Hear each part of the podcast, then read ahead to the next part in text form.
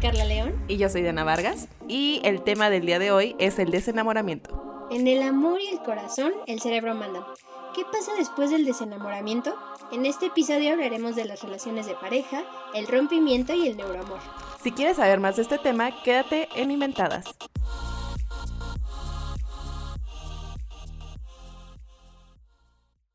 Hola a todos, bienvenidos a el primer episodio de Inventadas. Qué gusto estar con ustedes. Carlita, qué emoción. Hola, hola a todos. Muchísimas gracias por estarnos escuchando en este podcast que estamos iniciando en Inventadas.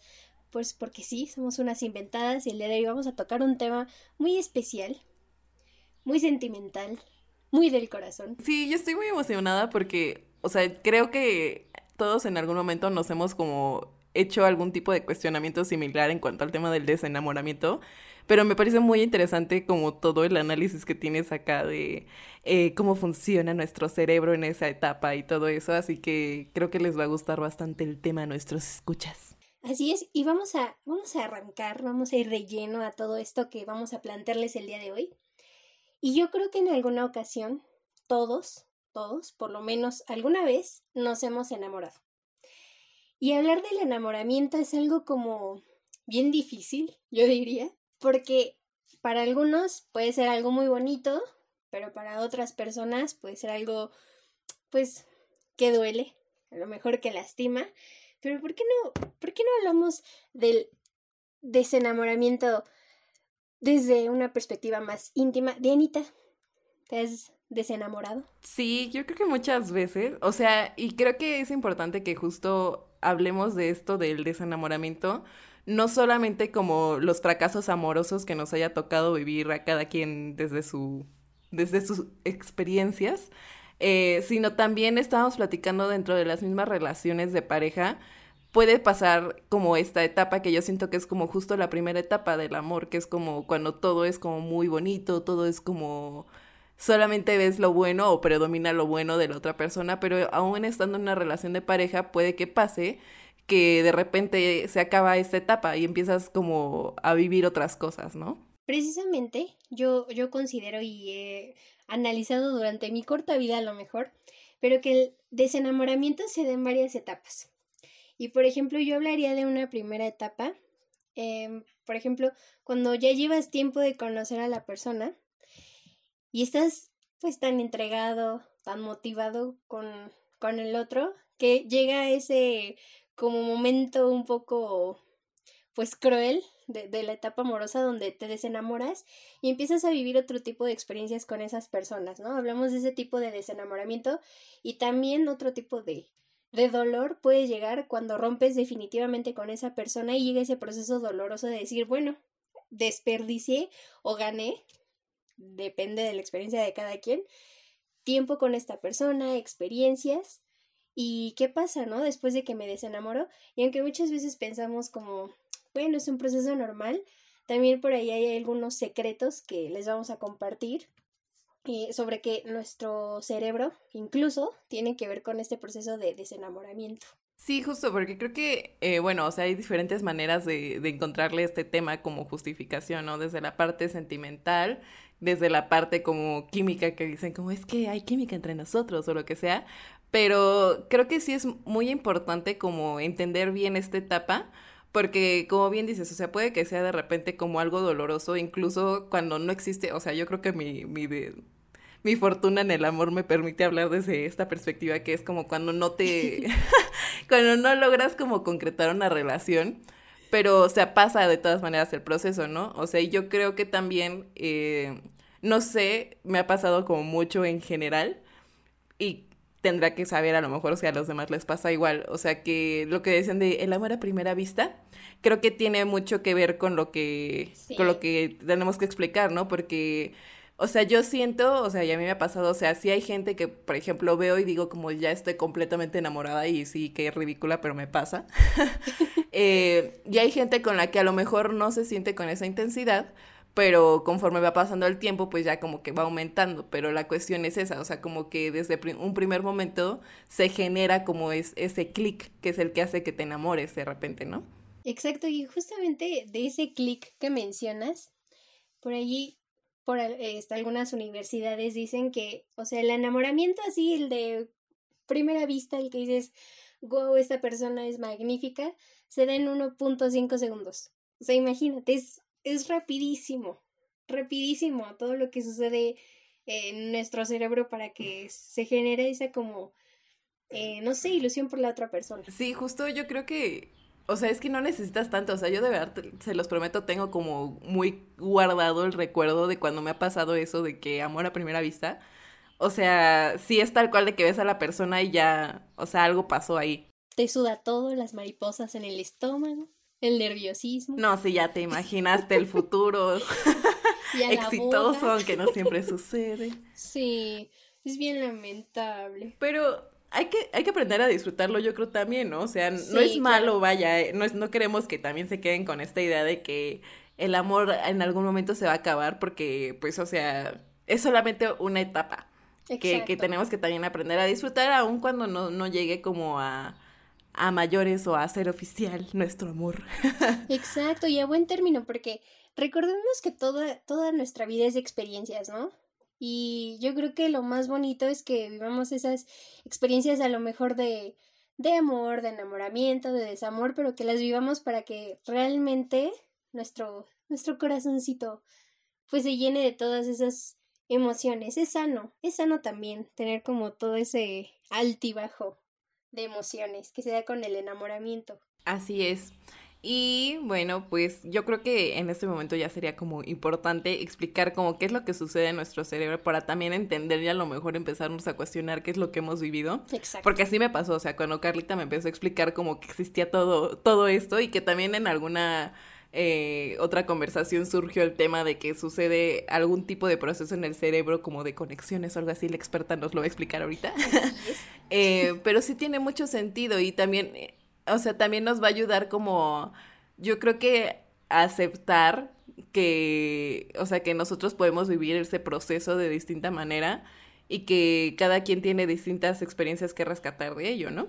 Exactamente, y bien como lo dices, pues aunque ya hablamos de que cuando ves a esa persona y las universidades dicen que en 1.5 segundos ya te enamoraste, el amor, aunque lo sintamos en el corazón y bien fuerte, la verdad es que se origina en el cerebro, ¿no? O sea, no hay otra parte más que es tu cerebro el que está actuando y está generando actividad en ciertas zonas del cerebro. Y esta actividad en ciertas zonas del cerebro se da de la siguiente forma. Vamos a tratar de explicárselos para que cuando ustedes les digan, Ay, es que te enamoraste, digas, es mi cerebro, no yo. No, es cierto. Pero para que tengan una explicación más bien científica sobre todo esto. Y bueno, el proceso del amor, la verdad es que es un poco complejo y en términos neuronales, lo que sucede es que cuando nosotros vemos a esa persona, nuestras neuronas luego, luego se ponen a trabajar y empiezan a hacer conexiones que los científicos les llaman sinapsis y estas sinapsis hacen que se, que se conecten los neurotransmisores. Por ahí a lo mejor les va a sonar alguna palabra de lo que digan. Los neurotransmisores son sustancias químicas y dentro de las más conocidas por ahí a lo mejor las han de haber escuchado. Está la oxitocina, la adrenalina, la dopamina, em, la acetilcolina y todas esas como sustancias químicas tienen reacciones en nuestros cerebros. Lo que sucede es que al momento de que nosotros vemos a alguien, todas estas conexiones cerebrales se forman y entonces ahí es cuando surge el amor y sentimos a lo mejor que las maripositas en el estómago, que algo nos suda, pero todo es el cerebro que está haciendo estas conexiones y se realiza como una cuestión química, como si fuera una adicción. Por eso nos sentimos como un efecto, eh, pues, bajo de, de drogas por ahí se dice también. Está súper cañón porque, o sea, bueno, o sea, no sé si dependa, por ejemplo, qué tipo de ¿cómo, cómo, de sustancias generes, o sea, la experiencia o la intensidad que tengas con cada situación. O sea, siento que, siento que es como súper interesante porque justo algo que luego yo, yo decía como, creo que algo está mal conmigo. Porque, o sea, yo me acuerdo, por ejemplo, mi primer amor, ¿no? O sea, tal cual fue así, de eh, lo vi, me enamoré, pasaron tres años y yo seguía completamente enamorada de esta persona. Y yo decía, es que conforme pasa el tiempo, yo siento que me enamoro más, o sea, como que cada vez pienso más en esta persona, como que cada vez es, eh, cada día siento que va aumentando. Pero, o sea, fue la primera experiencia y la única vez que me ha sucedido así. O sea, realmente después de ahí, las demás experiencias que he tenido como de enamoramiento, yo siento que de repente me duran menos. O sea, y digo como, no sé si algo está mal conmigo, porque a lo mejor eh, ya no me clavo tanto con las personas, o no lo sé, o sea, como que lo empezaba a cuestionar, pero siento que también tiene que ver justo con que puede ser a lo mejor que era la primera vez que se genera ese tipo de conexiones y todo sale así como mucho más intensamente, no lo sé, estoy nada más como a lo mejor eh, divagando ahí en el tema. Eh, pero, o sea, creo que también tiene que ver con qué tantas sustancias o o no sé cómo qué tan fuerte sea la conexión con la persona. Sí, exacto. Justo, y es que esos neurotransmisores, como bien lo decías, o sea, sí son generados. Em, por decir así, o sea, hay muchísimas cosas, ¿no? Que, que generan a un, o que provocan que los neurotransmisores suelten esas sustancias y son muchísimas cosas, desde la comida, el olor, el color, las formas, o sea, esa persona, por ejemplo, a lo mejor que viste por primera vez, a lo mejor trae un perfume súper rico y luego, luego, todos esos aromas florales, este, no sé, amaderados o, tan simple como, no sé, eh, que esa haya haya tenido un corte de cabello literal perfecto ante tus ojos y lo demás. Todo eso, efectivamente, como lo mencionas, suelta neurotransmisores, o sea, todo, todo, todo, todo, y por eso hace que nos enamoremos. O sea, eh, por ejemplo, el, el, neurotransmisor así por excelencia, por excelencia que nos provoca eh, el enamoramiento es la oxitocina. Entonces la oxitocina lo que hace es que nos genera confianza, amor, cariño, pero se provoca, o sea, es provocado. Por eso también, por ejemplo, las marcas crean como que todas esas eh, experiencias para que nosotros nos enamoremos de las marcas. Entonces imagínate, es tan poderoso el cerebro que con cualquier cosita te puedes enamorar de una persona. o sea, si de repente, o sea, les pasa de que ven a la persona y dicen como ay, es que de verdad creo que no me atrae físicamente, pero algo hay, puede que sea por este tipo de cosas que está mencionando Carrita. Ajá, algo debe de haber que les genere esa conexión. Y es el cerebro, así que si está feo el muchacho, échenle culpa, la culpa a su cerebro y al exterior y al ambiente porque pues sí, no, no es que sean ustedes, ni sus gustos, es su cerebro. Y también, bueno, no sé, o sea, yo cuando pensábamos justo en este tema del desenamoramiento, no sé si también de repente como estas conexiones como que empiecen a ser más eh, débiles o no sé, porque de repente, no, no sé si les pasa, o sea, en un inicio ven a la persona así como, uff, es hermosa, es bellísima, o sea, todo, todo. Y de repente después de un tiempo como que ya empiezan a convivir, como que a lo mejor las cosas no funcionan tan bien o como que ya se les pasó la emoción del inicio y lo ven y es como de, pues es que no, no sé por qué lo veía tan guapo o por qué o sea, tú jurabas y lo oías y decías, Dios mío, me deshago y ahora es como de, ah, pues, o sea, no está mal, pero no me genera lo mismo que me generaba. O sea, ¿tiene también que ver con lo mismo o eso sí ya es como rollo de cada quien? no, sí, sí tiene que ver. ¿Y has escuchado por ahí la frase de que el amor es como una adicción? Sí. Pues justamente pasa lo mismo, o sea, esas conexiones neuronales, o sea, es tan interesante porque se refuerzan constantemente. ¿Y cómo es que se refuerzan?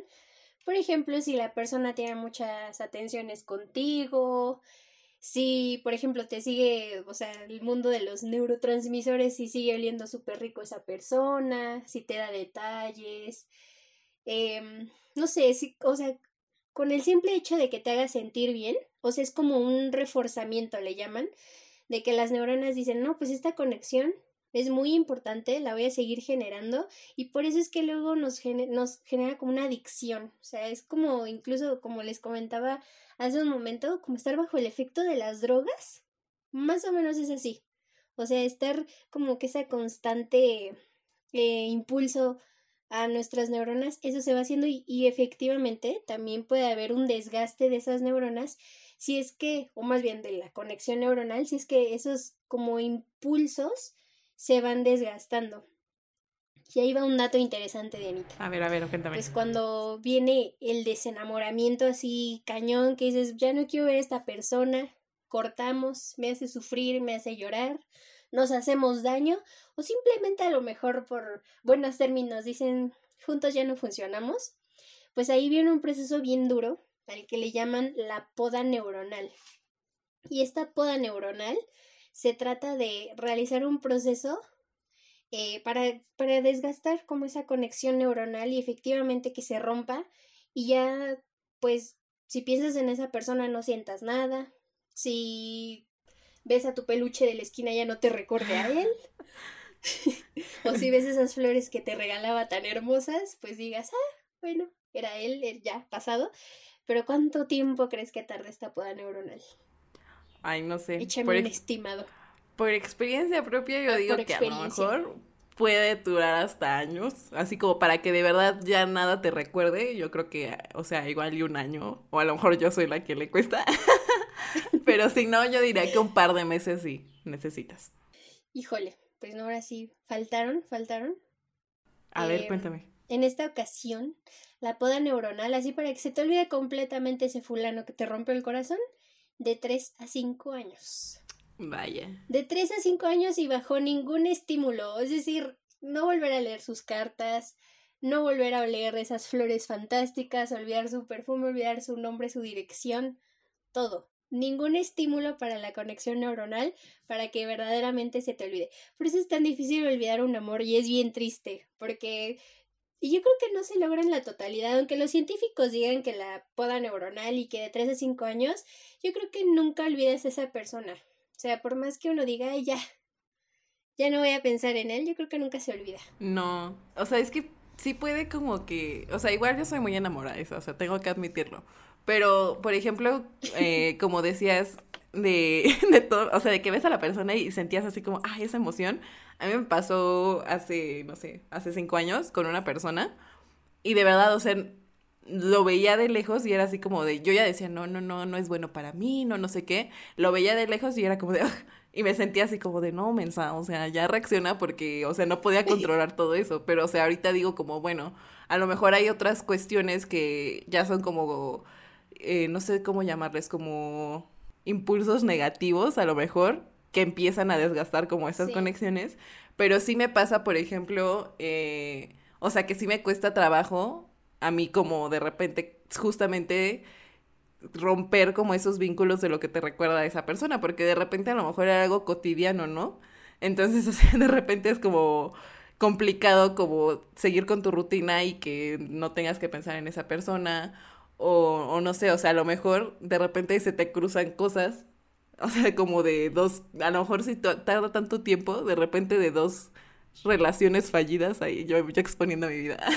Sí. Este, que a lo mejor, o sea, que estás viviendo a lo mejor dos, dos ciclos distintos de que tienes que terminar de, de desgastar, ¿no? Exacto, y aparte... Está bien raro. Sí, es muy raro y la verdad es que el amor está como, o sea, a mí me encanta esto, como de la, el neuroamor, porque es muy complicado, o sea, es como que dices, bueno, sí, mis neuronas, pero también, por ejemplo, hay otro, otro, como investigación que habla sobre los niveles del cerebro y nuestro, bueno, según este, eh, esta teoría hay tres niveles del cerebro y el segundo nivel del cerebro es nuestro sistema límbico y ahí es como una estructura a la que llegan todas nuestras emociones, eh, se filtran nuestros estímulos, y ahí, por ejemplo, se, como que se forman día a día las relaciones sociales, las parentales y las sentimentales. O sea, imagínate, está todavía más cañón que tengamos un mini cerebrito o mini nivel de cerebrito generando todavía, aparte de las conexiones neuronales, generando como que todas esas eh, sensaciones, está, está muy, muy cañón. Sí, que también, o sea, hay que aclarar que no, o sea, no significa que para poder a lo mejor empezar a sanar como para iniciar a lo mejor o intentar iniciar una relación, no tiene que pasar necesariamente todo este tiempo, simplemente es, es como que para que tu cerebro se, se sane vaya de esa adicción o para que ya, como decía Carlita, de que ciertos estímulos ya no te recuerden esa persona, tiene que pasar bastante tiempo porque se tiene que seguir desgastando y pues sí es como algo que generaba de repente eh, muchísimas sustancias que te hacían sentir a ti como, no lo sé, muy intensamente todo este proceso del enamoramiento, pues te va a costar bastante. Yo creo que justo también tiene que ver con eso, que tanto tiempo te, te cueste a lo mejor cerrar yo cerrando ciclo, cerrar ese ciclo con esa persona. Sí, o sea, depende mucho, ¿no? También de la persona, no es como que, digamos, debamos de seguir como al pie de la letra la ciencia, porque yo creo que también depende de cada persona, como bien mencionabas, hay muchos que, por ejemplo, bueno, pero ahí les va un dato interesante, es que me acabas de, recordar algo muy importante, eh, justamente hablando de la poda neuronal con, con una especialista en el tema del neuromarketing, hablaba de que muchas personas, por ejemplo, no hablo de que todas, para no generalizar, pero muchas personas por seguir manteniendo como esa adicción del amor, de las conexiones neuronales, terminan con una persona y luego, luego a la semana que dices, ay, anda con otra, es porque precisamente quieren esa adicción, o sea, esa adicción al amor está muy cañón, está muy cañón, la verdad. No, espérate, ya, ya pensé en algo más que a lo mejor igual, ay no, Dios, cuando te buscas personas que de verdad, o sea, que tú en un inicio no te das cuenta, pero como vas conociendo a la persona, te das cuenta que escoges siempre el mismo patrón. O como que siempre, o incluso la relación como que falla en el mismo punto, o sea, como que eh, ¿cómo, ¿cómo, se le llama? En tu inconsciente. Exacto. Eliges a ese mismo tipo de personas para seguir generando todas esas sensaciones. Sí, o sea, sí, tiene que ver también con eso. Justo. Ay, ¿por qué? ¿Por qué cerebro? No, y es que sí, es justo eso. Por ejemplo, vamos a hablar de. ¿Han escuchado como a lo mejor ese esa frase que dicen, ay, es que se parece, o sea, se consiguió alguien que se parece mucho a su papá o que se parece a su mamá. Y justamente, eh, hablando con, con, este especialista que, que, les comento que también nos dice que, pues a lo mejor se buscan otra para seguir con esa adicción. Por ejemplo, si tú desde la infancia eh, no sé, creces con una familia que te trata súper lindo, que a lo mejor el papá todo el tiempo te consiente, que te dice, mi amor, mi vida, eres mi, la reina de esta casa, eres mi princesa, y por ejemplo naces en otra, más bien te educas en, en una familia donde a lo mejor hay mucho, pues como conflictos, son muy estrictos, también eso influye mucho cómo vas a buscar a tu pareja. Y de verdad, porque Imagínense desde chiquitos tener todos esos estímulos, las conexiones neuronales se van formando para eso. También es muy importante por eso que, que, que busquen el ambiente en el que se quieren desarrollar de, de, grandes, porque esas conexiones neuronales se van construyendo desde la infancia. Entonces, imagínense, si desde chiquita nos trataron como dioses o nos trataron muy mal, eso es, es precisamente lo que vamos a buscar en una pareja. Y de eso se trata, que si queremos que nos traten bien, hay que, pues, tratar de ser un poquito conscientes dentro de nuestro inconsciente y decir, bueno, yo quiero una pareja de este tipo y la voy a buscar.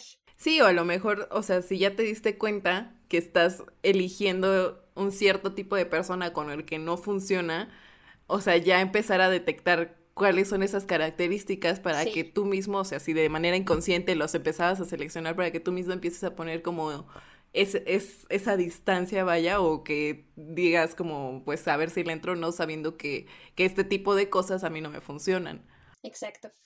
También, por ejemplo, ahorita estaba imaginando, y no sé si sea posible, pero lo vamos a investigar y en otro episodio también se los vamos a comentar.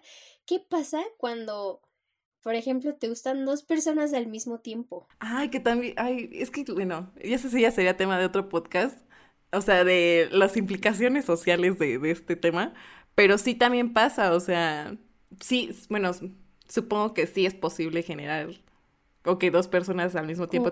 Dos conexiones, ¿no? Sí, sí es posible. Pues yo supondría que sí. A lo mejor como de menor intensidad, pero pues. Sí, yo también lo creo, como que alguna ha de dominar. Pero yo creo que sí es posible. Pero ojalá que las neuronas nos, nos dijeran con cuál es el de mayor intensidad para que con ese nos quedara. sí. Pero también, ahorita que estabas mencionando todo lo de, o sea, de que tú vas trayendo como esto desde cómo te van tratando, estaría bueno también de repente eh, que les investigáramos el tema y se los trajéramos de, de codificación familiar, que también tiene que ver sí. no solamente con tu familia, vaya con tus papás, tus hermanos, sino que puede ver también con generaciones atrás, con asuntos que ellos no han resuelto, se supone, yo lo que he escuchado, que todo esto lo vas cargando y tú no te das cuenta y a lo mejor, o sea, problemas que tú estás presentando, cosas así, ya vienen desde muy atrás. Sí, exacto. Sí, también por ahí este, nos comentaban que eso es posible, o sea, es como tu carga genética, la herencia que ya traes. Justo. Súper sí se te puede, se te puede, eh, pues transmitir, vamos a llamarlo de esa forma. Sí puedes nacer con cosas que papás traigan y que no hayan resuelto. O generaciones anteriores, pasadas. Sí, eso sí es posible. Estaría bueno, sí, investigarlo para, para traerlo a otro, a otro episodio. Pero antes de que nos vayamos desviando del tema, porque podemos seguir echando la chorcha un buen rato, también algo que me parece importante mencionar es justo, o sea, ya del desenamoramiento dentro de una relación, que es lo que comentábamos. Sí o sea, puede que eh, sea, vaya, la primera etapa, pero ¿qué pasa cuando tú dentro de una relación pasas esa etapa? Yo creo que para, para esa como fase dentro de una relación, yo creo que ahí sí depende de cuál sea el tipo de convivencia con la pareja, porque pues hay muchos tipos, ¿no? No sé cuál sean las personas que nos están escuchando, pero por ejemplo yo tengo una relación donde la convivencia ha sido pues muy muy cercana, ¿no? Casi, casi vivimos juntos, por así llamarlo. y llevamos ocho años y yo diría que dentro de estos ocho años, como que ese desenamoramiento se dio como a los cuatro o cinco años. O sea, pero estaría como muy interesante conocer a alguien que lleva a lo mejor tres años y ya pasó por el desenamoramiento. Sería buen, buen tema de discusión para ver cuándo, cuándo sucede. Pero efectivamente sí, el desenamoramiento creo que es una de las partes más sufridas de una relación, lo tengo que aceptar. Como que si no sabes resolverlo en el momento, puede como que sí, sí pase por una crisis que a lo mejor no superas dentro de la relación, ¿no? Exacto. Sí, y, justamente, por ejemplo, hablando de, hablar de mi experiencia, pues la verdad es que el desenamoramiento trae cosas mm, mejores, yo diría, porque por ejemplo muchas ocasiones te dicen así como de ocho años y no te has aburrido y es como de ¿por qué me tengo que aburrir, no? Y muchos hablan de que pues estamos acostumbrados, ¿no? A, nosotros a estar en pareja. Y la verdad es que sí, no lo voy a negar, después del desenamoramiento y después de todo eso mágico y que casi casi lo idolatras y dices, wow, es magnífico, es el mejor hombre del mundo o la mejor mujer del mundo, pues vienen como otros aspectos, ¿no? Que creo que enriquecen mucho más, te enriquecen mucho más como, eh, como ser humano y es que viene la, la tolerancia, aprender a tolerar muchísimas cosas como, no sé, o sea, incluso frases que le aguantabas al inicio de la relación y que ya después te caen gordas, dices, bueno, las aprendo a aceptar. Y esa es como la, la segunda cosa más importante. O sea, aparte de tolerar, la aceptación y el respeto, yo creo que van forjando como la relación amorosa. O sea, ya no viene de un enamoramiento de que fantasías y dices, ay, es bello todo, sino de algo más real y creo que se forma algo muy bonito. Sí, justo, o sea, creo que es como, o sea, vaya, si, si el enamoramiento fuera como, digamos, una capita que tienes enfrente, que te hace ver la, la relación o vivir la relación de una manera distinta, pero cuando se acaba o cuando se te cae, vaya, esa, ese velo, digámosle, eh, pues tienes que, o sea, sí saber manejar las nuevas situaciones o la manera distinta de ver tu relación, supongo. O sea, es como, eh, como justo decías, o sea, a lo mejor si detecto cosas que, que a lo mejor me empiezan a molestar, que antes no me molestaban, ¿qué es lo que voy a hacer? O sea, a lo mejor eh, ahí entra la parte de la comunicación, ¿no? O sea, ok, eh, qué cosas, y también el picture battles, qué cosas sí son necesarias como a lo mejor discutir y decir, ok, esto sí puede afectar bastante y tenemos que resolverlo, o qué cosas es como de, ok, o sea, esto es muy mío y a lo mejor no es tan relevante y puedo comentarlo si es que me molesta, pero no es necesario como ahondar tanto o hacer como una gran cosa de, de, ese asunto, ¿no? Exacto, es como bien lo mencionas, yo creo que se trata de, de un amor consciente, ¿no? No que la etapa anterior no lo sea, la del enamoramiento, porque yo creo que sí lo es, pero aquí te vuelves mucho más consciente de como todas esas cositas que antes no veías. Y yo creo que también otro, otro aspecto de lo que mencionas y con lo que yo creo que es bien importante trabajar es con la comunicación. O sea, si estableces tú muy bien esa comunicación con tu pareja, estoy segurísima que, que como es, es, es el buen camino, o sea, para que pases esa transición del enamoramiento al desenamoramiento, yo creo que es lo mejor, la, la comunicación. Y por ejemplo, algo que siempre he pensado y, por experiencias de amigos, es que muchas veces, o sea, está súper bien que, que tu pareja sea tu confidente porque al final de cuentas esa, esa comunicación se va mejorando y muchas parejas terminan por eso, porque no encuentran como esa conexión posterior al, al desenamoramiento, precisamente porque no se saben comunicar y no saben que le gusta al otro, por ejemplo, o, no saben quién es en realidad. O incluso, bueno, yo creería también puede pasar en la etapa del enamoramiento, porque justo estaba pensando, o sea, ¿qué sucede cuando o sea, tú estás viviendo como todo esto de que te gusta muchísimo una persona, te hace sentir en tu corazón que estás enamorado y lo que sea, pero, o sea, no, o sea, al, tratar de intentarlo, o incluso cuando vaya, sea como de ambas partes, como que los dos sepan que se atraen y lo que sea, no, no funciona porque su manera de ser a lo mejor simplemente no va. Sí. ¿Qué es, o sea, cómo enfrentas eso? O sea, como si fuera, digamos, un rompimiento, o sea, como o sea, ¿cómo aceptas el que a pesar de que estás enamorado, las cosas no funcionan? ¿O cómo hablas con esa persona?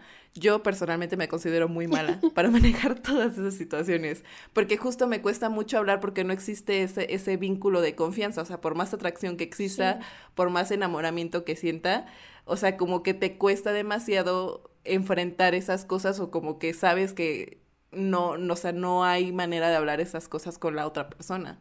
Entonces, pues también ahí se enfrenta como, como la, justo la parte de, de, que sí está bien el enamoramiento, pero también es importante lo que tú mencionabas de la confianza, o sea, que esa genera, esa persona dentro de lo que te genere, te genere confianza para tratar todo este tipo de cuestiones. Exacto, y es bien importante, o sea, mmm, voy a hablar de la prima de una amiga, pero por ejemplo, eh, conozco a una pareja que lleva poquito más de, de cuatro años y le pregunto, bueno, o sea, y, y, ya vivieron, supongo yo, la etapa del desenamoramiento. Y le digo, ¿y cómo vives eh, ahora? ¿Cómo es que tú te sientes? ¿Cómo es que, que se comunican? Y me dice, es que no puedo.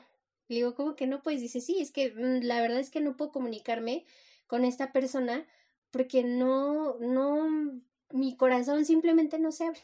O sea, para decirle incluso cómo me siento en el día. Y está fatal porque imagínate durar tanto tiempo con una persona a la que no le puedes confiar nada. Y yo creo que se trata de trabajarlo, porque sí, para nadie es facilísimo llegar y decirle, ay, ¿sabes qué? Es que tengo estos problemas y me siento así, ya está, y la vida y el mundo. Pero yo creo que se trata de trabajarlo. Si verdaderamente quieres esa persona y si verdaderamente quieres formalizar o te ves en un futuro con esa persona, lo más importante es que lo trabajes, porque pues sí, nadie nace sabiendo cómo hacer las cosas y el chiste es ir formándolo poco a poquito y, estoy segurísima de que con el tiempo puedes lograr hacer o pues sí, tratar de hacer cualquier cosa con tu pareja. Yo lo he experimentado durante estos ocho años. Ya sueno como papa casada, pero sí, efectivamente, yo creo que lo hemos trabajado y juntos, es de pareja. También ojo ahí, porque no nada más es de, ay, me voy a esforzar toda la vida para, para que esta persona me quiera. Sí, no, o sea, no está padre como que una sola persona tenga que cargar con el peso de resolver todas esas cuestiones, ¿no? O sea, justo es un trabajo de pareja y qué bueno que lo puedas vivir así. Sí, es lo más valioso, lo más valioso y también no se desgasten, si ven que pues esa persona no da para más, no se desgasten y vayan a la poda neuronal inmediatamente. y tú, a ver, si me está generando, o sea, si de verdad ya siento que hay muchas cosas que no me cuadran y yo me sigo sintiendo así, o sea, tengo que valorar qué es lo más importante, o sea, a lo mejor no negar la química o lo que sea que les esté generando, pero también ser, o sea, ponerle ahí ya la parte de ustedes de analizar qué es lo que necesitan y en dónde sí pueden, deben entrar o dónde es mejor decir como, bueno, está, está bien, a lo mejor hay química como para ser muy buenos amigos. Sí. y hasta ahí quedó. Sí, exacto, a lo mejor pensaban que iban a vivir de enamorados, pero la realidad es que funcionan mejor como, como amigos y eso también es muy válido, ¿no? Generar como toda esa, toda esa química con amigos también es muy sano y muy válido, ¿no? O sea, no apegarnos a decir, quiero que sea mi pareja, quiero que sea un gran amigo con el que me siento plenamente feliz y eso también es muy importante. Y hablando también de, de eso, ahorita me, me venía a la mente eso como de, no busques tu media naranja, busca tu otra naranja y siento que también eso es muy importante. Porque, por ejemplo, em, muchas veces dicen, ay, es que tú eres el complemento de tu pareja. Y yo diría, mmm, no somos complementos, más bien somos dos individuos que tenemos intereses propios, que tenemos alegrías eh, individuales y cuando estamos juntos somos mejores en ese aspecto, pero no significa que, que pues le pertenezcamos o que nos pertenezcamos el uno al otro. Sí, no, porque aparte de hablar de complementos, o sea, para mí, o sea, siento que de repente la gente lo siente como llegas a llenar lo que le hace falta a tu pareja y que por eso son complementos, pero ahí también es una situación súper tricky porque es como, ok, no sé, una persona no tiene por qué, por ejemplo, a lo mejor si tienes inseguridades, llegar a cubrir esas inseguridades, porque eso al final tú lo tienes que trabajar. Entonces, pues sí, o sea, son como individuos, cada quien, que deciden estar en una relación, pero que finalmente, o sea, pues, o sea, viven la relación porque tienen esta, este tipo de conexión, que también creo, eh, de repente me ha tocado ver parejas que tú dices como son parejas muy estables, son parejas que a lo mejor desde un inicio se ven como como el tipo de pareja de goals, digamos. Eh, que a lo mejor algunas se casan o lo que sea, y, que duran muchísimo tiempo incluso sin casarse, nada más como siendo pareja, pues, y al final terminan, pero terminan en plan de amigos, que yo siento que también es como de repente de hace un tiempo tenía esta conversación con varios amigos y decían como de no, o sea, no es posible regresar con tu ex o lo que sea. Yo creo que en este tipo de casos sí, porque, o sea, en realidad o sea, en, en, en esos rompimientos, vaya, lo que sucedió fue como que decidieron de, ok, o sea, no estamos funcionando como pareja, pero pues siguen teniendo esa empatía, siguen teniendo ese tipo de conexión que les permite justo como, pues va, o sea, no funcionamos, pero seguimos siendo, seguimos siendo amigos, seguimos como compartiendo, eh, no sé si llamarle como la química que tenemos entre los dos, ¿no? Sí. Y justo estaba leyendo por ahí en la tarde un no es un estudio, iba a decir un estudio, pero es como, pues una teoría, vamos a llamarle así, poco, poco científica, pero sí es una teoría, de que dice que, por ejemplo, tus chakras se alinean con, este, mm, con la persona con la que mantienes, por ejemplo, un encuentro sexual. Entonces también eso es muy interesante, o sea, como em, la química que generas al realizar un encuentro así, dice que se expande hasta siete personas. Está súper raro eso. Pero puede ser tema de otro episodio. sí, está bueno que lo, que lo tengamos en otro episodio. Y pues, Carlita, no sé si quieres agregar algo más en cuanto a este tema, porque creo que ya nos extendimos así, así bueno el tema. Pero también, eh, no sé, ¿qué más quieras agregar antes de que cerremos esto? Pues yo les diría que que busquen generar buenas conexiones neuronales. La verdad es que sí se puede.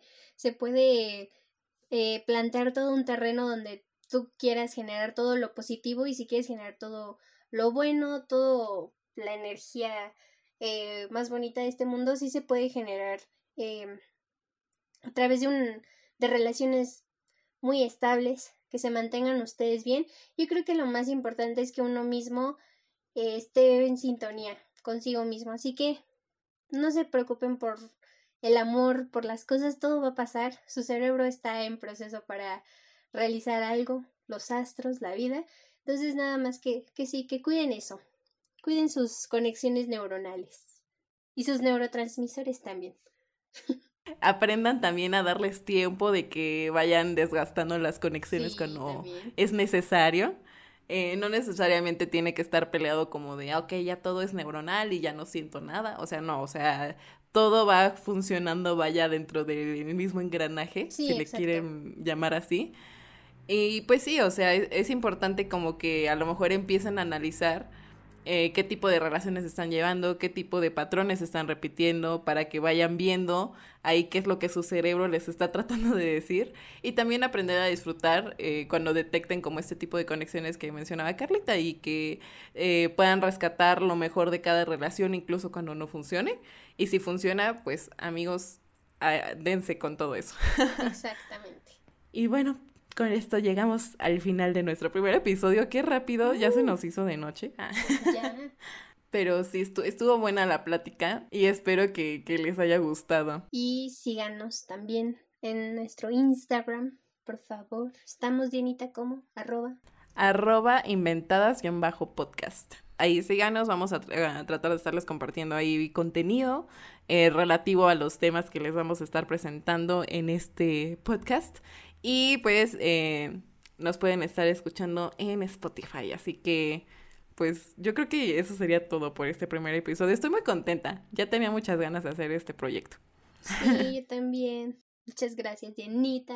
Muchas gracias, Carlita. Y pues estuvo bastante interesante. Les prometemos que les vamos a traer muchos más temas. Eh, yo siento que igual estuvo medio heavy como procesarlo un poco para mí porque fue como darme cuenta de muchas cosas. Yo espero que ustedes también lo hayan vivido de, de esa manera, que sea un tema eh, que les nutra, que les aporte. Y pues por aquí nos estaremos escuchando en el siguiente episodio. Vamos a seguir de inventadas. Nos escuchamos a la próxima. Bye. Bye.